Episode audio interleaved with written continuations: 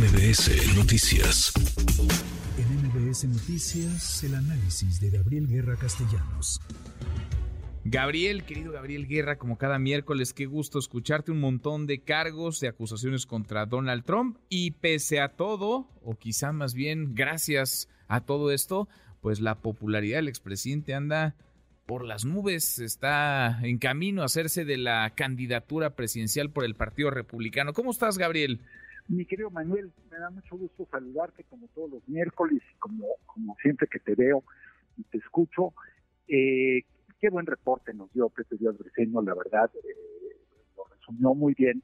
Y pues mira, estamos ante la inusitada situación y que no solamente lo fortalecen eh, las acusaciones, un poco es como el, desafuero, pero a lo bestia, porque, y digo a lo bestia porque uno, son muchos más cargos, y dos, porque son mucho más serios, ¿no? O sea, no es un tema de desacato, es un tema, este, se trata de crímenes graves, de delitos graves, pero además podría darse la circunstancia de que a un encarcelado fuera candidato a la presidencia y de que a un encarcelado estuviera en la boleta y ganara o perdiera, pero imagínate un candidato desde la cárcel y podría perfectamente con el tipo de personaje que es hacerlo. Entonces, creo que va a ser, si, hace eh, cuatro y hace ocho años pensábamos que estábamos asistiendo a un circo político en Estados Unidos, no, esto va a ser verdaderamente eh, pues mira, para algunos, para quienes somos espectadores va a ser un espectáculo memorable.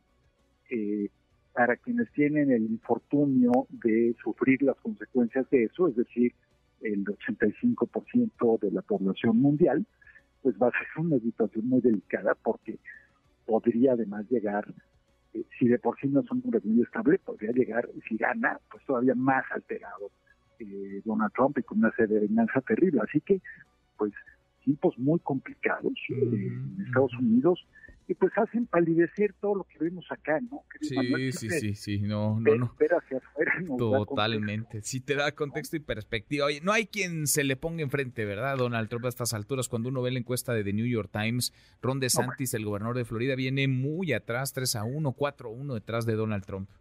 Sí, y los otros, mira, hace, hace poco hubo eh, una de estas reuniones que organizan pues donadores y organizaciones, este, eh, Political Action Committee en Estados Unidos reunieron a todos y pues prácticamente, o sea, Donald Trump dijo yo voy, pero yo soy el último en hablar, él cerró, eh, todo el mundo lo estaba esperando a él y en efecto el único que se atrevió, un precandidato por ahí que creo que está, ni siquiera califica para los debates, no ha logrado ni siquiera la mínima suma de, porcentaje en las encuestas o de apoyo de donantes para llegar a los debates, fue el único que se atrevió a criticar frontalmente a Trump y lo sacaron a chiflidos del de, escenario.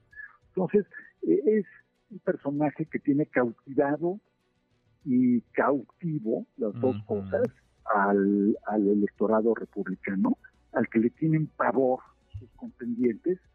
Y pues mira, es muy difícil que si de por sí vas tres o cuatro veces abajo de él en las encuestas, si no te atreves a tocarlo, lo puedas alcanzar. Entonces, pues yo creo que la tiene amarrada y eh, Manuel, no, no olvidemos, el presidente Biden no es ningún chicuelo, va a tener 82 años al momento de la elección. Sí. Eh, Oye, además él no goza de una alta aprobación, no tiene una gran eh, popularidad. Va a ser, digamos, el segundo capítulo de una batalla que comenzó en la contienda pasada. Ganó Biden en aquel momento, aunque Trump acusó fraude y un montón de cosas, pero se van a volver a ver las caras. Eh, ¿Qué, va a ser diferente, Gabriel? ¿Qué, qué ha cambiado, digamos, en este periodo de tiempo? Varias cosas, yo creo. Bueno, el primero, primero hay que recordar que Biden ganó pero no arrasó. Digo, ganó claramente, sin duda, pero no arrasó. Esa es la primera cosa que hay que recordar. La segunda es que el estado de salud, eh, hasta donde se aprecia, ¿no? ni tú ni yo somos médicos, pero el estado de salud de Biden es menos sólido por decirlo amablemente, que el de Trump en términos de escenografía. Y su tendencia a los gazapos y a los tropiezos es muy alta.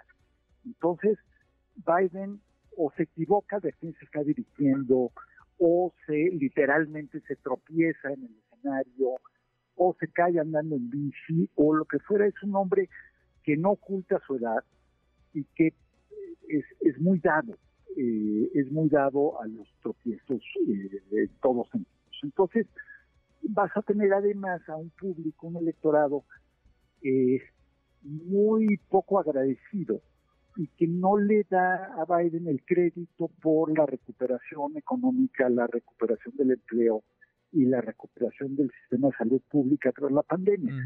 Entonces, pues no, no se está beneficiando de eso. Biden no ha sabido eh, venderlo, cacarearlo.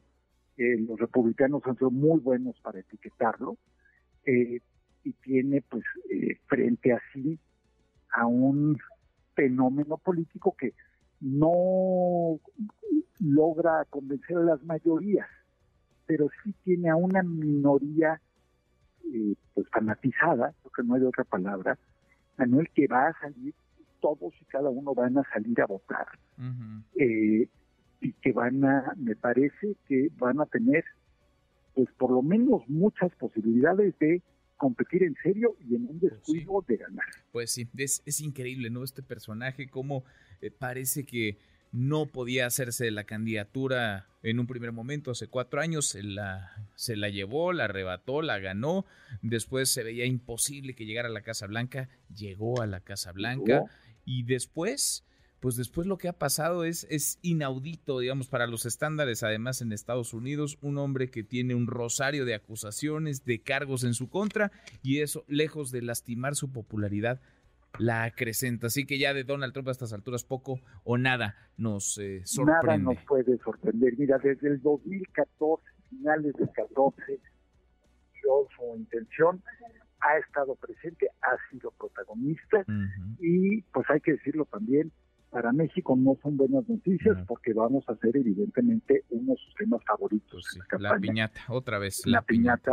y se le ve muy fuerte a Donald Trump, la verdad es que se le ve eh, físicamente muy muy fuerte, a diferencia de Biden, que eso lo castiga mucho el electorado en Estados Unidos, ¿no? Que se le ve eso, eso influye, porque, porque además trae dos episodios recientes de lapsus graves de políticos ya octogenarios, sí. eh, Diane Feinstein y Lindsey Graham, que se, una se quedó, digamos, se despistó completamente y cuando le tocaba votar en una resolución en el Congreso se puso a leer un discurso y el otro se pasmó, 30 segundos frente a los micrófonos. Entonces, pues hay, hay, un tema ahí también con la gerontocracia estadounidense que no que no acaba de dejar tranquilos a muchos eh, votantes. Entonces, en fin, complicado, difícil. Eh, luego tienes estos sustos, ahorita que nos relataba el periodista de diseño, lo de, lo de la falsa alarma. Yo decía, ¿habrá sido una falsa alarma o lo habrán simplemente reportado mal? Porque dijeron, hay un hombre peligroso en Washington y dijo que se referían a Donald Trump. pues sí, y lleva ya un, un, rato merodeando por la zona. Abrazo grande, gracias Gabriel. Otro muy fuerte. Muy buenas tardes. Redes sociales para que siga en contacto: Twitter, Facebook y TikTok. M. López San Martín.